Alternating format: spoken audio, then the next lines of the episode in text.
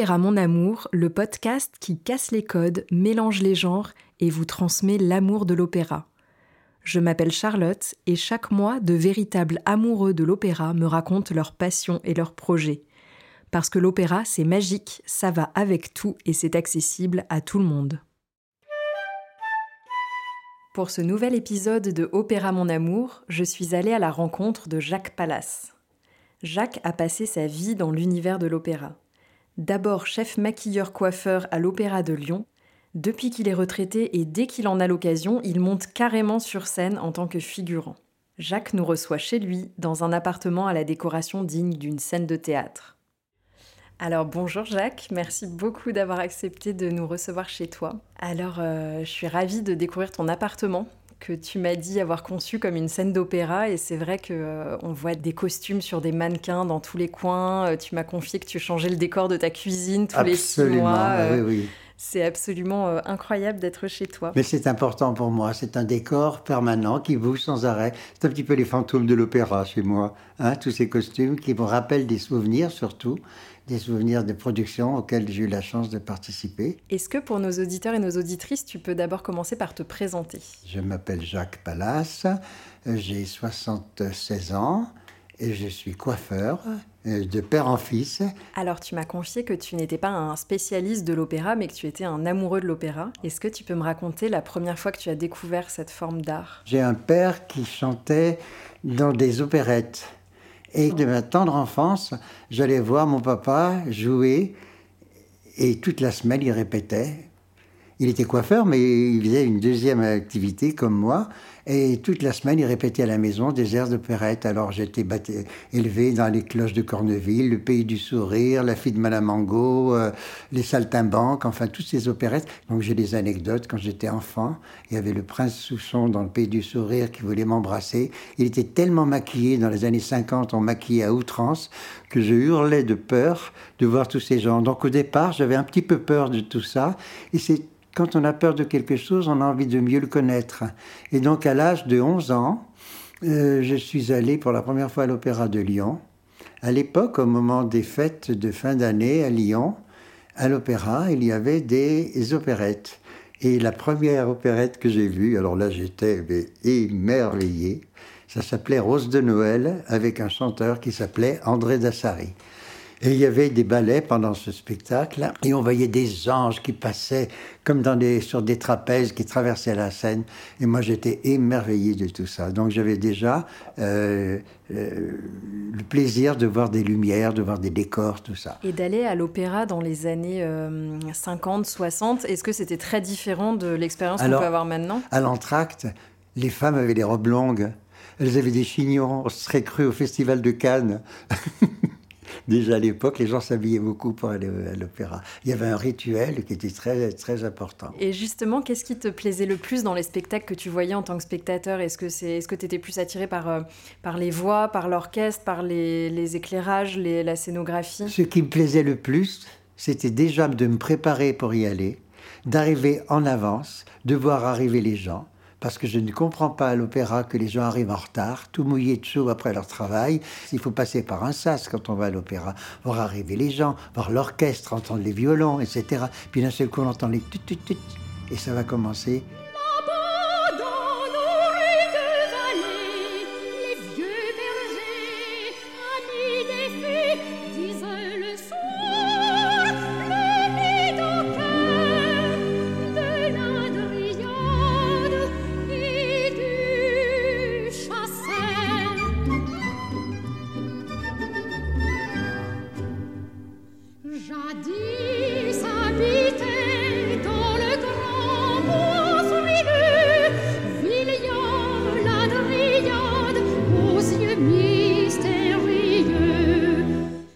Moment tu t'es dit que tu allais pouvoir travailler dans cette institution J'ai jamais pensé que je travaillerais un jour à l'opéra.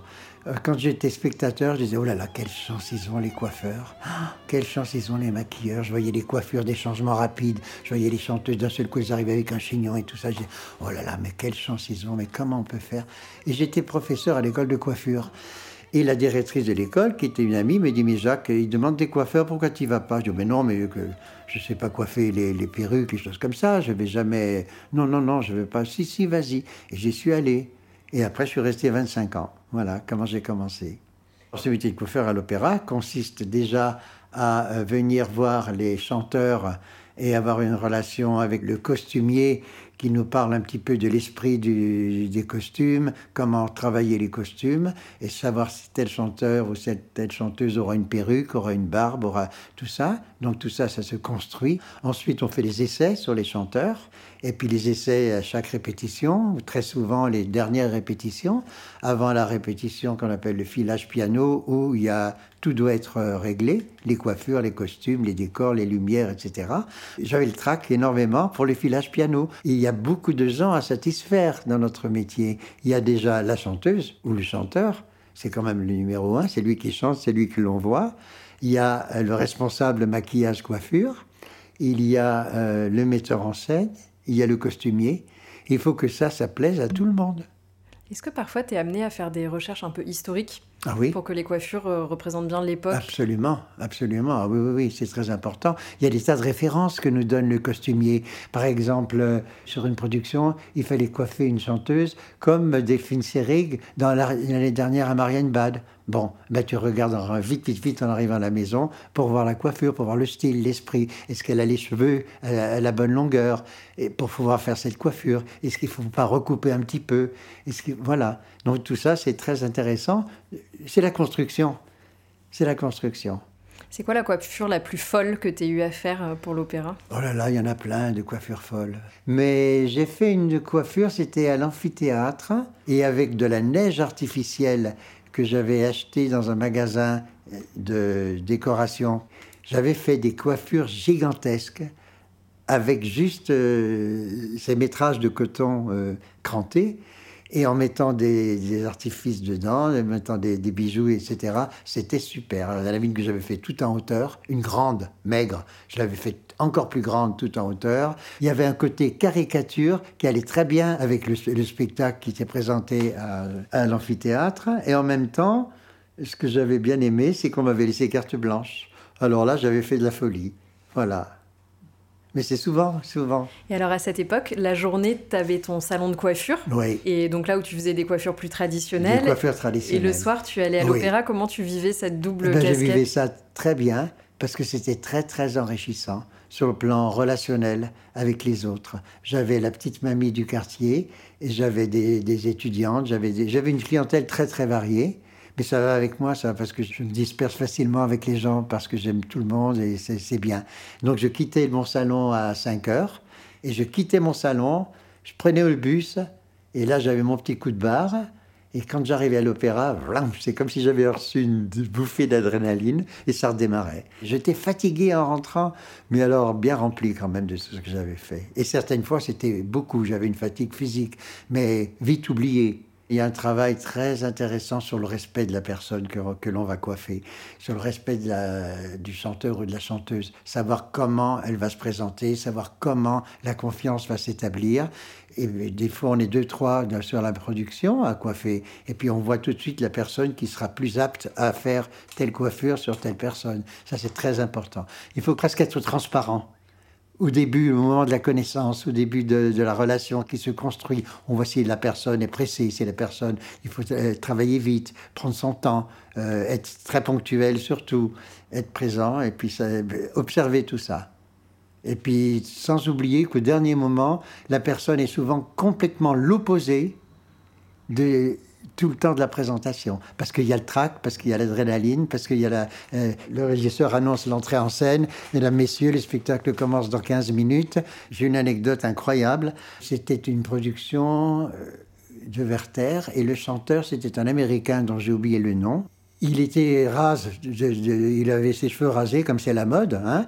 mais par contre il lui fallait une perruque. Donc sa perruque, qui lui allait très bien, est venue de Bruxelles. Le jour même de la générale, je prépare la perruque, je l'essaye au, chanteur pour qu'il aille avec son costume. Le chanteur me dit impeccable.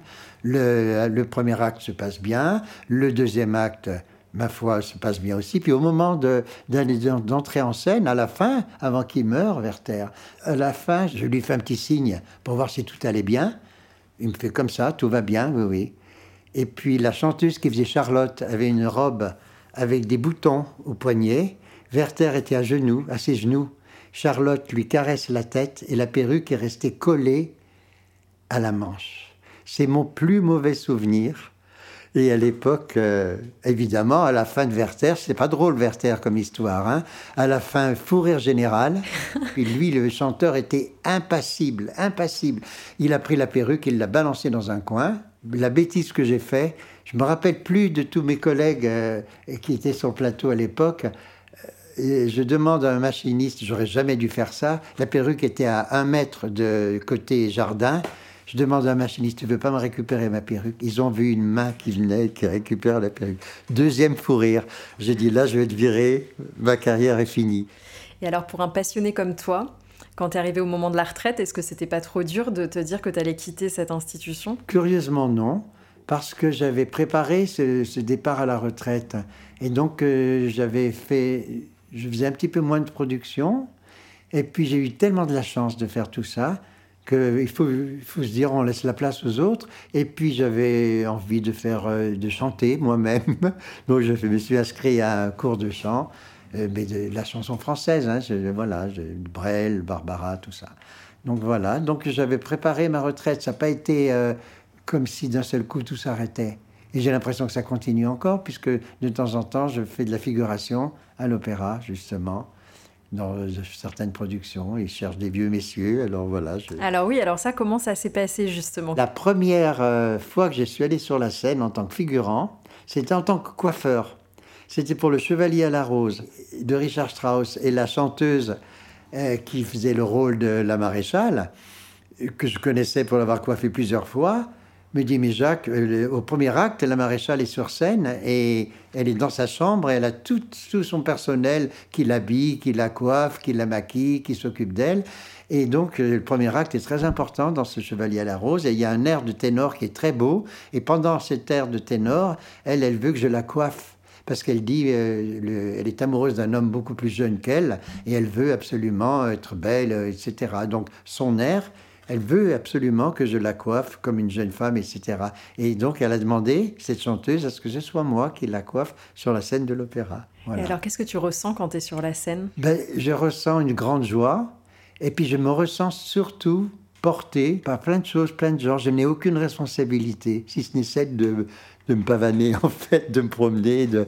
Quand j'étais coiffeur, j'avais un trac fou par rapport aux coiffures, je vous le disais tout à l'heure, hein, par rapport au filage piano, etc. Alors que là, en tant que figurant, bien sûr que c'est un travail. Mais alors, on a le régisseur qui vous dit c'est à toi, vas-y. On a le metteur en scène qui vous dit tu te mets là, tu te mets là. C'est ça la figuration. Donc c'est un grand plaisir. Il y a un petit stress avant d'entrer en scène qui est inévitable. Hein. Ça fait quand même euh, bizarre. Mais quand on est sur scène, après, ça se passe super bien.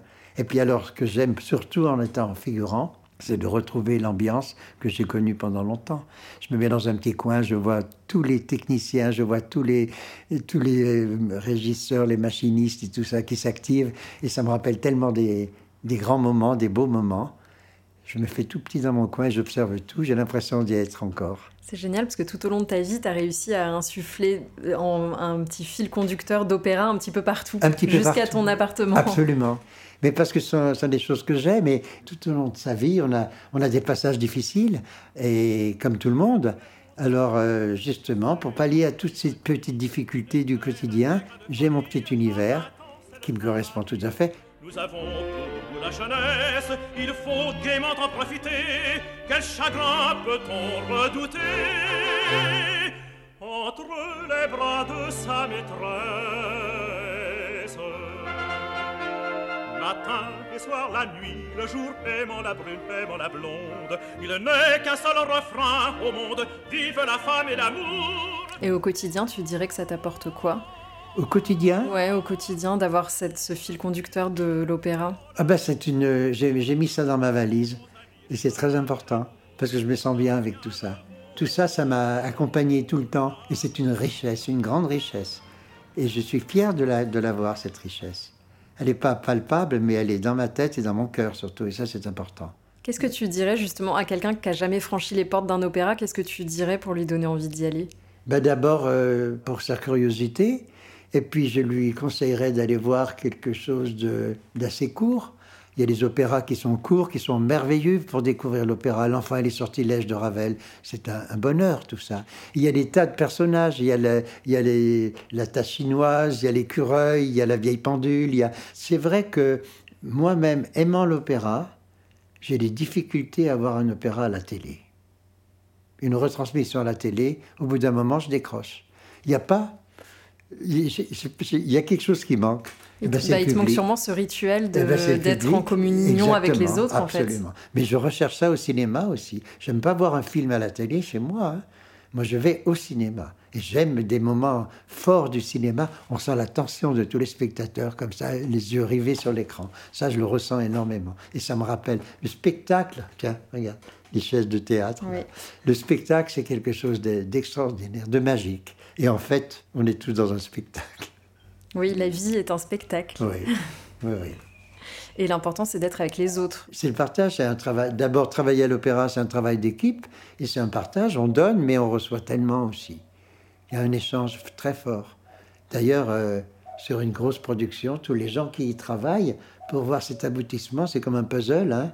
Petit à petit, tout se construit. Et après, c'est magique, quoi. C'est comme quand on invite des gens chez soi, il faut que ce soit bien. On pense à tous les petits détails. Et ben, c'est ça un spectacle. Je vais l'été des fois à Alès, au festival de, de spectacles de rue. Et ben, cet émerveillement, et ben, je le retrouve au festival de rue aussi. Il y a peu de budget, il y a peu de choses, mais il y a des artistes, il y a de la création, et il y a de la surprise. Un, spectacle qui se passe dans un abribus avec juste un accordéoniste sur le toit, c'était magique. Et pourtant, il n'y avait pas un budget énorme de décor. Donc, à la recherche de la, de la surprise, toujours. Ça, c'est ça qui m'a qui motivé. Et c'est important. Quand on vieillit, d'être émerveillé. C'est ça qui est très important, je crois. Il paraît qu'en vieillissant, on retombe dans l'enfance. Eh bien, pourquoi pas? Mais je suis trop content de vous raconter tout ça parce que ça me fait du bien et ça me rappelle tellement des bons souvenirs. Oui, j'ai eu la chance. Alors, quand j'étais gamin dans mon salon, jamais j'aurais cru qu'un jour j'irais à la Scala de Milan.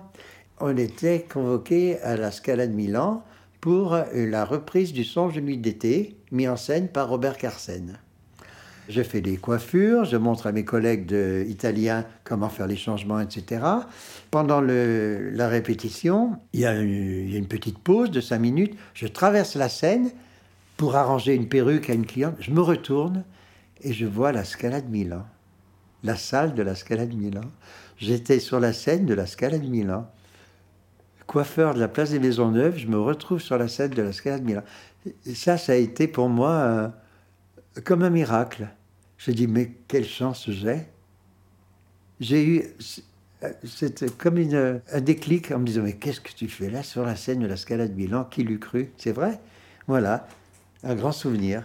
Je retiens de toi, Jacques, qu'il faut toujours chercher à s'émerveiller un petit peu tous les jours. Complètement. Quel conseil tu nous donnerais pour, euh, pour profiter de nos carrières euh, le plus possible? D'être déjà comme vous êtes et de vous émerveiller, de continuer et surtout de, faire ce que vous aimez.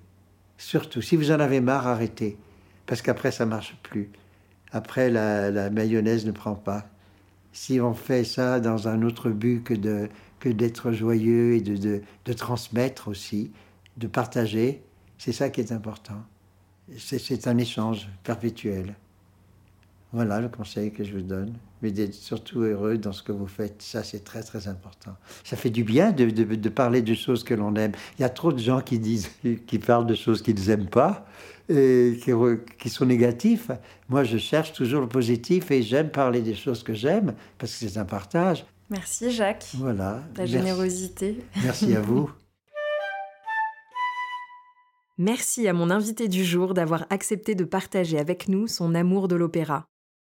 C'était Opéra Mon Amour, un podcast proposé par Charlotte Goupil-Lebré et enregistré et monté par Grégoire Paye.